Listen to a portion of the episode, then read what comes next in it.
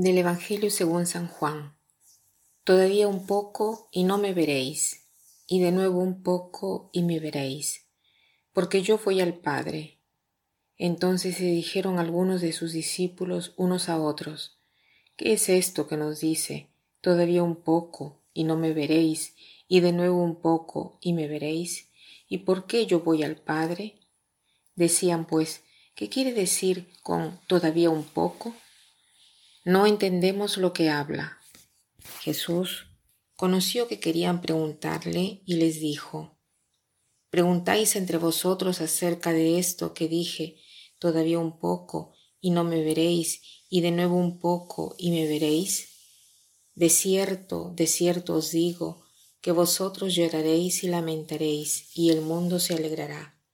Pero aunque vosotros estéis tristes, vuestra tristeza se convertirá en gozo.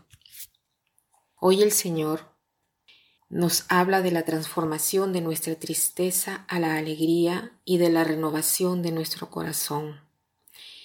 Esta transformación no es solo un cambio del interno hacia el externo, sino que es una metamorfosis interior que se ve en lo externo, porque Jesús ha tocado nuestro ser y por consecuencia se ve en toda la persona.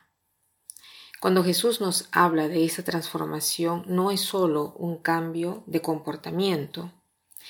Iniciemos a ver las cosas como las ve Dios. Es aquello que hace la diferencia entre nosotros y el mundo. Comencemos a ver la mano del Señor en todo, también en el sufrimiento, en la dificultad, en la tristeza, tengamos presente que Dios existe, Dios está con nosotros y nos acompaña en nuestros sufrimientos y fatigas porque Él ya lo ha vivido, Él nos entiende a nosotros. También Jesús ha experimentado el cansancio de los días largos, la soledad al final del día, de no ser comprendido por los demás, ha experimentado la confusión eh, de la oscuridad, pero de todas maneras ha dado su confianza al Padre.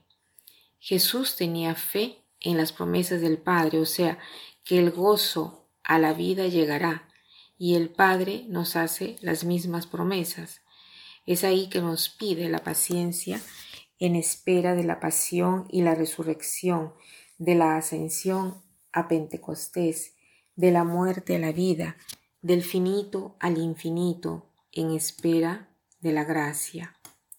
El Señor nos ayudará, pero se lo debemos pedir y debemos creer que nos lo dará, porque en realidad este momento de gracia existe ya. La gracia ya vive en nosotros, el Espíritu Santo ya vive en nosotros desde nuestro bautismo.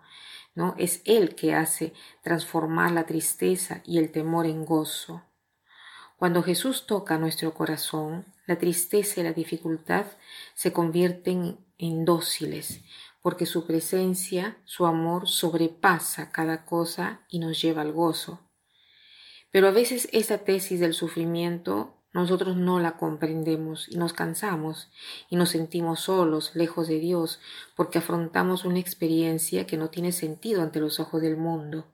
Pero Jesús nos llama a la fe que el Padre nos manda a través del Espíritu Santo.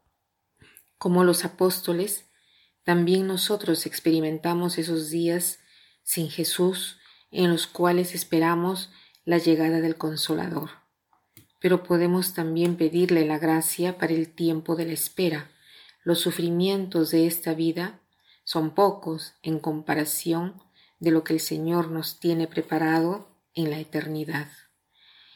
El mundo se detiene delante del sufrimiento, pero Dios nos llama a mirar más allá en estos días de preparación para Pentecostés podemos reflexionar y preguntarnos cuál gracia y don del Espíritu Santo quisiera pedir a Dios en este Pentecostés.